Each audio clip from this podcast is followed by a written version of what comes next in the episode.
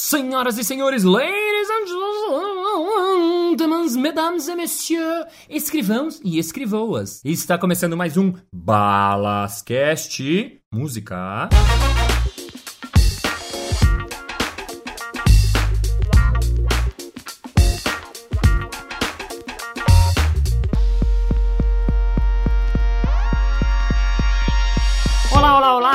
Prazer ter você aqui novamente. Esteja você onde estiver, no Brasil, na América do Sul, América do Norte, Oceania, África, mais dois territórios à sua escolha. Estou realmente muito feliz de fazer esse podcast. Eu sei que ele está sendo ouvido por gente de muitos lugares no planeta Terra inteiro, gente em Marte, gente em Júpiter, Netuno, Saturno, Vênus, Mercúrio, Cromo, menos Plutão, coitado, que foi rebaixado e tá mal, tá muito mal. Eu ouvi falar que ele ficou arrasado, lagriminha saindo do cantinho do planeta, mas enfim, vamos começar mais um episódio now.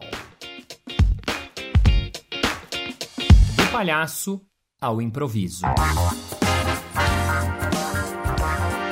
Eu estava no meu terceiro ano em Paris agora, continuando meus estudos para tentar ser palhaço profissional. Lá eu fazia pequenos trabalhos para pagar meu aluguel, para pagar minhas contas, eu cuidava do pequeno Lucas, que agora estava já com 7 anos, eu fazia babysitting com ele todos os dias. Eu fazia espetáculos de rua, passava o chapéu para ganhar mais uns trocos. Eu estudava numa escola chamada Le Samovar, que é uma escola de palhaços. Então lá eu trabalhava também arrumando os figurinos, organizava o espaço para poder ganhar uma bolsa. Enfim, tomava muito vinho, não porque eu gosto de vinho, mas porque era uma bebida muito boa e barata, que você compra em qualquer lugar muito barato. Comia meu pão chocolate, meu croissant com queijo de almoço diariamente e novamente recebi um convite para viajar com os Palhaços Sem Fronteiras. Dessa vez, a expedição seria para Madagascar. E lá fomos nós, uma nova expedição com outros artistas em direção a Antananarivo, a capital de Madagascar. E diferente do que mostra o filme da DreamWorks, Madagascar não é nenhum dream, muito pelo contrário, é um país onde tem muita pobreza, muita corrupção e as coisas não estavam nada bem em 2000. Então, a nossa expedição foi para lá e mais uma vez eu tinha que apresentar num lugar onde as condições eram absolutamente desfavoráveis. E lá fomos nós fazer espetáculos no meio da África. Um dos lugares que a gente foi foi um centro de reeducação, onde tinham 500 crianças de 12 a 19 anos e a gente fez o nosso show lá. Esse lugar era tão difícil, mas tão difícil de chegar que a gente demorou mais de 3 horas. Quando acabou o espetáculo, uma das crianças chegou perto de mim e ficou passando a mão assim na minha mão, alisando, assim, meio que pesquisando. E eu achei engraçado, fiquei só observando. E a moça do Care International, que era a ONG que organizou essa expedição, me falou: Nossa, Márcio, aqui é um dos lugares que nunca veio um branco, então pode ser que nós sejamos os primeiros brancos que eles tenham tido contato. O que foi muito louco, porque eu nunca tive num lugar que era tão afastado do nada assim em toda a minha vida. Outro espetáculo que foi muito incrível foi um espetáculo que a gente fez dentro de uma prisão. Então a gente entrou na prisão, fomos revistados, passamos grades de ferro e tal. Então já de você entrar numa prisão é uma coisa muito não normal, né? Pelo menos para mim. Eu não sei você que tá ouvindo, mas enfim, eu nunca fui preso na minha vida. Então a gente entrou e depois de vários portões a gente chegou no pátio central.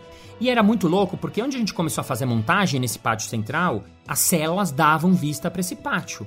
Então todos os presos atrás das grades, ficavam olhando pra gente com uma cara de meu. Que, que esses caras estão fazendo aí? Quem são esses caras? Umas caras absolutamente amarradas, umas caras muito mal encaradas. E eu confesso que eu fiquei, inclusive, com muito medo nesse momento. Os presos estavam lá por vários delitos, desde coisas graves até coisas muito simples, muito pequenas, tipo roubou mandioca, eh, roubou uma coisinha no armazém. Como a justiça lá era muito morosa e muito lenta, eles chegavam a ficar seis meses, um ano na prisão só para esperar o julgamento deles. Enfim, a gente aprontou todo o espetáculo e no momento eles abriram e todos os caras vieram para lá. Eles sentaram meio encarados, assim, meio olhando de lado, e o espetáculo foi começando aos poucos. Os palhaços foram os primeiros a sair para aquecer o público.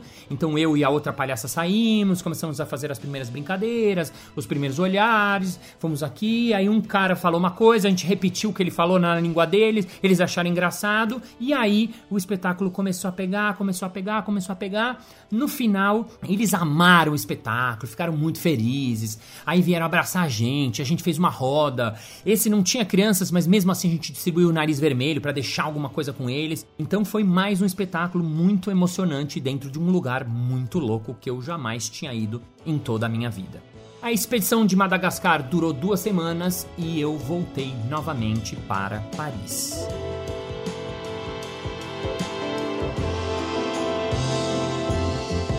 Eu voltei a Paris e minha vida seguiu normalmente, na rua Moulin Vert 44. Até que um dia, um amigo meu me convidou para assistir um espetáculo de teatro. Eu falava bem francês, só que para assistir uma obra, assim, você precisa ter um francês nota 10 e não era o meu caso. E eu falei, não, não, merci. Ele falou, não, Marcio, é um espetáculo de improvisação teatral. Quando ele me falou improvisação teatral, eu lembrei que há muitos anos atrás, antes de eu ir para fora, antes de eu virar profissional, eu fazia parte de um grupo chamado Tela Viva. Esse grupo era o Ale Edelstein, o Fabinho Herford, Dani Tausig e o Dan Stubar. O Dan Stubar, que é ator da Globo e blá blá blá blá, é meu amigo da infância. E a gente fazia esse grupo juntos. E um dia a namorada dele tinha ido viajar pra Itália, Adriana Londonho, e quando ela voltou, ela veio no ensaio e veio falar pra gente: galera, eu assisti um espetáculo de improvisação na Itália. E a gente, hã? Como assim improvisação? Flé, eles fazem um espetáculo na hora ali, improvisado mesmo, é a cara de vocês.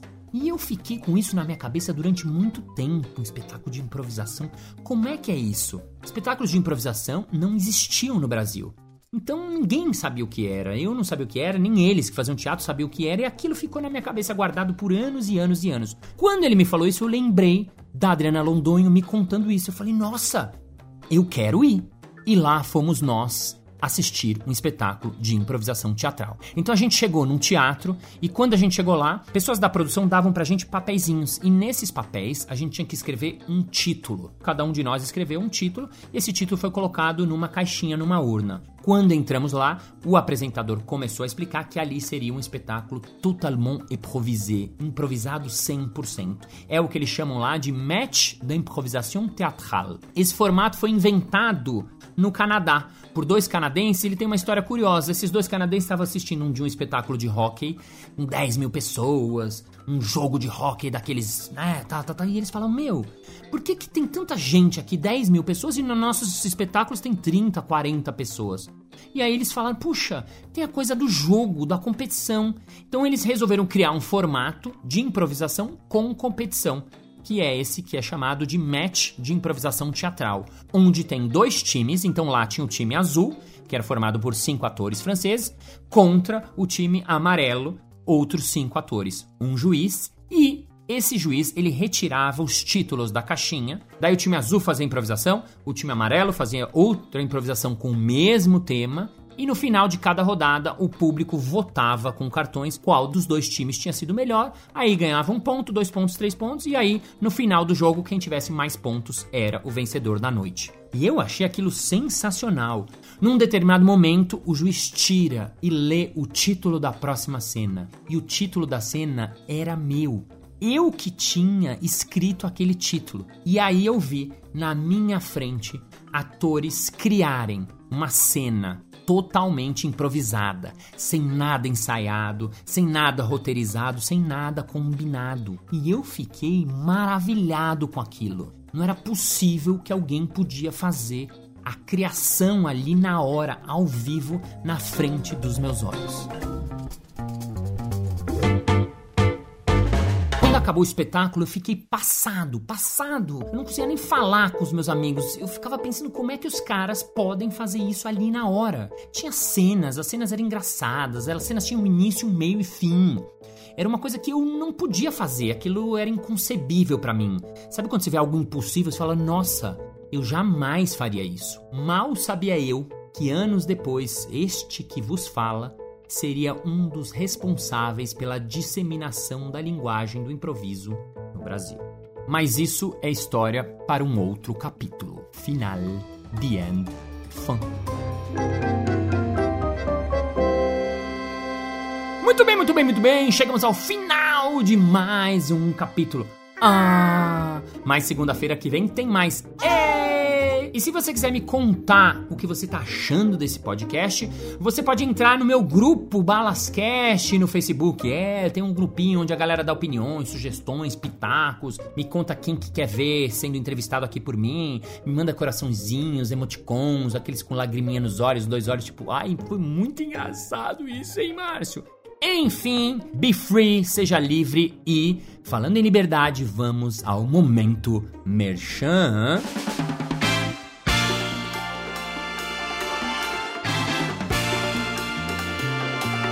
Márcio, como posso fazer curso de improviso? Se você quiser fazer curso de improviso com o Márcio, é muito fácil.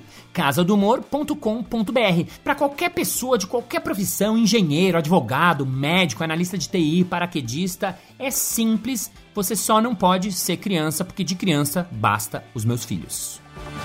Muito obrigado por ter chegado aqui. Feliz ano novo, feliz Natal. Aliás, nesse Natal eu fui no shopping, foi muito interessante porque eu entrei na fila porque eu sempre quis conversar com o Papai Noel. Eu sempre tive uma curiosidade, assim. Eu entrei na fila, só tinha criança, eu entrei. Aí quando chegou a minha vez, ele falou: Pois não? Eu falei: Papai Noel, posso lhe fazer uma pergunta? Ele disse: Claro, meu filho. Eu falei: Papai Noel, mas a pergunta é íntima. Ele falou: Claro, o que, que é? Eu disse: Papai Noel, você rói unha?